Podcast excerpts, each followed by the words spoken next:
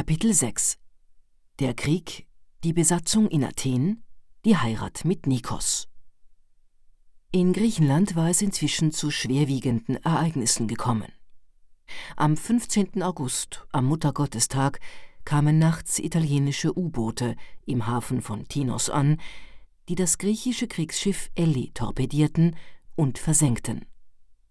Damals herrschte in Griechenland der Diktator Ioannis Metaxas, und genau darauf hatten sich die Italiener verlassen.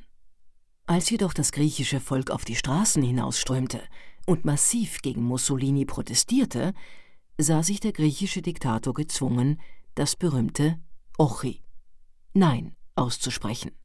Das heißt, die Kapitulation Griechenlands zu verweigern. Dieses Nein stammte deshalb eigentlich nicht von Metaxas, sondern von der Gesamtheit des griechischen Volkes. Mittlerweile hatte der König von Albanien sein Land den Italienern übergeben, die nun Griechenland überfielen. Die schneebedeckten Berge wurden von den griechischen Truppen und der Bevölkerung Nordgriechenlands verteidigt, und die Italiener mussten den Rückzug nach Albanien antreten. Die Griechen strömten aus allen Ecken Griechenlands, von Makedonien bis Kreta, von wo aus die namhafte Kretische Division eingesetzt wurde, die aus rund 20.000 Soldaten bestand. Die Italiener zogen sich bis zum albanischen, 2500 Meter hohen Berg Trebeshina zurück, den die kretische Division erobert hatte. Die Kreter blieben dort etwa sechs Monate lang und erlitten furchtbare Verluste durch Erfrierungen, da sie so viel Schnee nicht gewohnt waren. Wir, die Frauen im Hinterland, strickten wollene Unterhemden und Strümpfe für unsere Soldaten. Alle lauschten dem Radio, und in atemloser Spannung verfolgten wir die Ereignisse. Begeisterung, ein Ausbruch von Freude und Nationalstolz. Aber dann marschierten im April 1941 die Horden der Deutschen mit Panzern, Artillerie und schweren Waffensystemen in Griechenland ein, und die Städte wurden unaufhörlich von Luftangriffen geplagt. Der griechischen Armee blieb nichts anderes übrig, als zu kapitulieren, da es nicht an Verrätern fehlte. Zu ihnen zählte General Zolakoglu, der sofort zum Ministerpräsidenten ernannt wurde. Die Deutschen strömten überall hin und beschlagnahmten alle Lebensmittel. Zolakoglu wusste, wo auch der kleinste Keller lag. Gleichzeitig wurden in allen Banken und Behörden Mitläufer eingestellt. Die Bank von Griechenland steigerte den Umlauf von Banknoten, deren Wert auf diese Weise Tag für Tag sank, die Geschäfte versteckten die Lebensmittel und die Bevölkerung fand nichts mehr zu essen. Alles lag nun in der Hand der Schwarzhändler. Wir haben Hunger, protestierten wir. Und die Bank sah sich gezwungen, eine Tafel zu organisieren, für jeden ein bisschen Essen in einer kleinen Schale und ein winziges Stück Brot. Das Problem war damit nicht gelöst. Die lächerliche Portion reichte weder für die Angestellten noch für ihre Familien aus. Das gleiche galt auch für die Angestellten der anderen Banken und Behörden, in denen diese Maßnahme umgesetzt werden musste. Nun fanden wir weit und breit keine Lebensmittel mehr. Meine Freundin Katinaki und ich liehen uns Fahrräder und machten uns entschlossen auf den Weg zu den umliegenden Dörfern, um Grünkohl und vielleicht noch ein bisschen Olivenöl zu finden. Beides war sehr teuer, aber irgendwie mussten wir überleben. Wenn wir viel Glück hatten, stießen wir noch auf ein kleines Fischerboot in dem Vorort Marco Polo und bekamen ein paar Fische. Und dann sah es bei uns wie auf dem Osterfest aus. Nach und nach konnten wir jedoch nichts mehr finden, und unsere Ausflüge gingen zu Ende. Jeden Morgen lagen überall auf den Straßen Athens Hunderte von Toten, die mit den Karren der Stadt aufgesammelt wurden. Ihre Verwandten meldeten ihren Tod nicht, denn sie wollten die Lebensmittelmarke und den Brotschein für sich behalten. Die Toten wurden auf Feldern verscharrt. Nachts versuchten mehrere arme Geschöpfe, über den Gittern der U-Bahn von Omonia Zuflucht zu finden. Sie schliefen ein und da nach Mitternacht kein Zug mehr fuhr, erfroren sie. Morgens wurden die Leichen von den Karren aufgesammelt. Auf dem Athener Flohmarkt von Monastiraki, dem sogenannten Jusurum, verkauften die Leute Stiefel, Soldatenmäntel und alles, was sie entbehren konnten, um ein wenig Geld zu verdienen und sich ein Stück Bobota, das heißt Brot aus Maismehl, und Grünkohl von den Schwarzhändlern zu besorgen. Abends besuchte ich immer noch die Universität. Ich war nun im zweiten Studienjahr. In der Bank waren, nach dem Zusammenbruch der albanischen Front, viele Kreter eingestellt worden, deren Rückkehr nach Kreta derzeit äußerst gefährlich war. Einer arbeitete seit einiger Zeit neben mir, still und stumm und in Gedanken verloren. Ich konnte ihn von Anfang an nicht leiden und beschwerte mich beim Vorgesetzten meiner Abteilung. Ich war eine gute Angestellte und meinen Bitten wurde in der Regel nachgekommen, diesmal aber nicht. So musste ich die bittere Pille schlucken und mit dem Kreter zusammenarbeiten.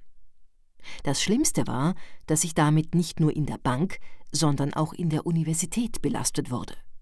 Eigentlich sollte er die Seminare des ersten Studienjahrs besuchen, stattdessen nahm er regelmäßig an den Kursen des zweiten Jahres teil und setzte sich, kein Wunder, neben mich.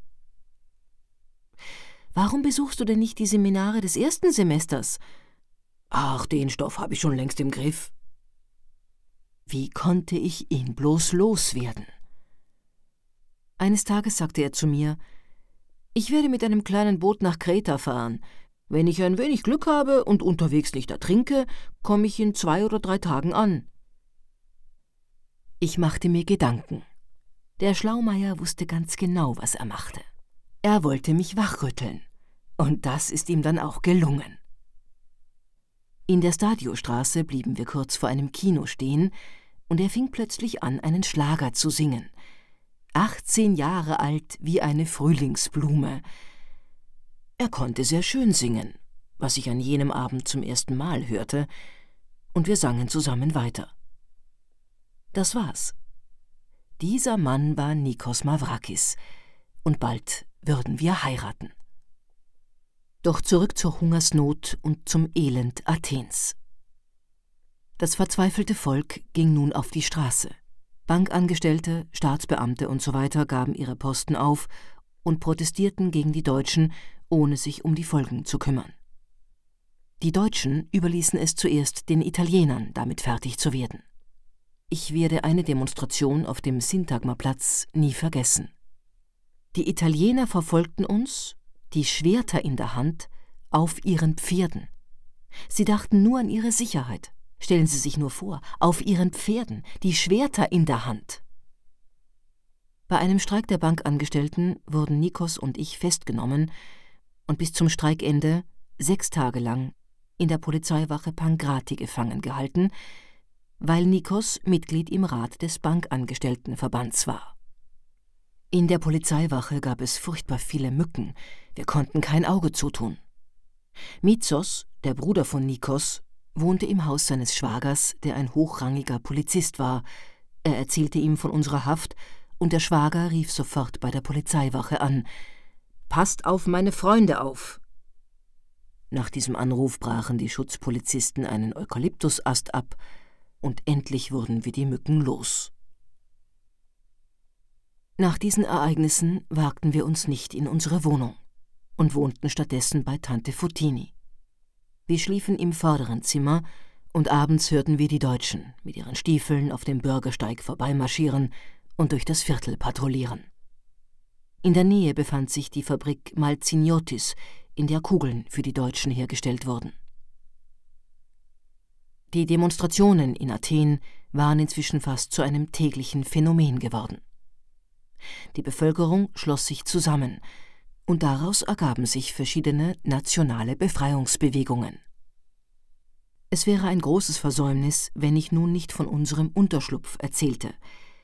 Wir hatten ihn Monastiri, Kloster, genannt, was sowohl auf seine abgelegene Lage auf einer kleinen Anhöhe als auch auf die Selbstaufopferung der Menschen dort zurückzuführen ist.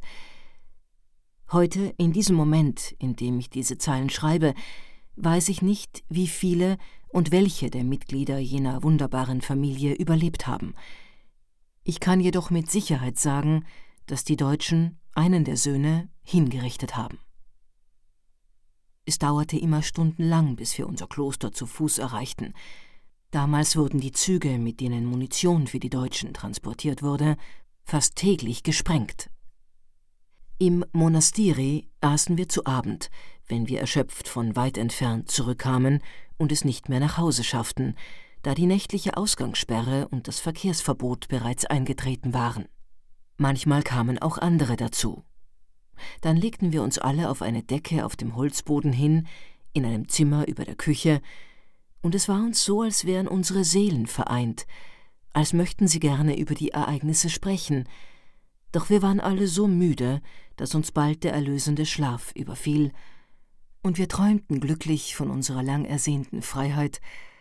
Am Morgen kam neben der Erholung auch die harte Realität der Knechtschaft zurück. Der Kampf der Griechen hatte nun die Form eines aktiven Widerstands angenommen und sich täglich intensiviert. Parolen an den Mauern forderten das Volk zum Widerstand auf. Das von den Deutschen angeordnete nächtliche Ausgehverbot wurde immer strenger, aber das Volk kämpfte weiterhin, tapfer für seine Freiheit, Hand in Hand, in Städten und in Dörfern. Bei einer Demonstration vor der Bank von Griechenland gerieten die Deutschen in solchen Zorn, dass sie mit einem ihrer Panzer eine Demonstrantin überfuhren und zerquetschten, die ihnen mit hochgestreckten Armen zurief, sie sollten doch in ihre Heimat zurückgehen. Elektra hieß sie, glaube ich. Die Situation war jetzt außer Kontrolle geraten. Ich werde eine Demonstration auf dem Platz vor dem Arbeitsministerium nie vergessen. Der damalige deutschlandfreundliche Minister befahl den deutschen Wachposten, auf die versammelten Leute loszuschießen. Kugeln flogen überall um uns herum. Nikos stand mitten auf dem Platz, er fuhr mit den Armen in der Luft herum und schrie, er war außer sich vor Wut. Ich nahm ihn bei der Hand und zusammen mit einem Kollegen führten wir ihn in einer nahegelegenen Gasse in einen Keller hinunter. Angesichts der Schwere der Lage entschlossen wir uns zu heiraten. Und zwar in einer abgelegenen Kapelle. Drei Kollegen als Trauzeugen, ich, eine Braut in einem einfachen Damenkostüm, Nikos, ein Bräutigam in seinem einzigen Anzug und meine Mutter. Nach der Zeremonie machten wir mit der Straßenbahn unseren kurzen Hochzeitsausflug nach Faliro. Wir liehen ein Boot. Nikos behauptete, er könne gut rudern, und wir legten ab. Besonders geschickt im Rudern war er nicht, wie ich nun feststellen musste. Allerdings fuhren wir aufs Meer hinaus. Lass uns wieder zurückfahren, Nico. Es wird langsam dunkel. Wie sollen wir denn hier wieder wegkommen? Und in welche Richtung? fragte ich ihn. Keine Sorge, alles ist gut. Und da hörten wir plötzlich einen Krach und merkten, dass wir auf ein Riff gelaufen waren. Beide strengten wir uns an und schafften es, irgendwann wieder wegzukommen. Aber wie sollten wir nun zurück ans Ufer kommen? Wir konnten einige Lichter erkennen, und während wir uns der Küste näherten, hörten wir ein paar Stimmen. Da, da sind sie, sie kommen mit dem Boot, sie leben. Als wir anlegten, stürzten sich alle auf uns. Sie hatten sich Sorgen um unser Leben, aber auch um ihr Boot gemacht und waren den ganzen Weg an der Küste entlang gelaufen. Denn statt in Faliro waren wir hinter Varkisa angekommen. Selbstverständlich bezahlten wir die Leute dafür besser, aber der Schreck, sowohl ihrer als auch unserer, war einfach immens.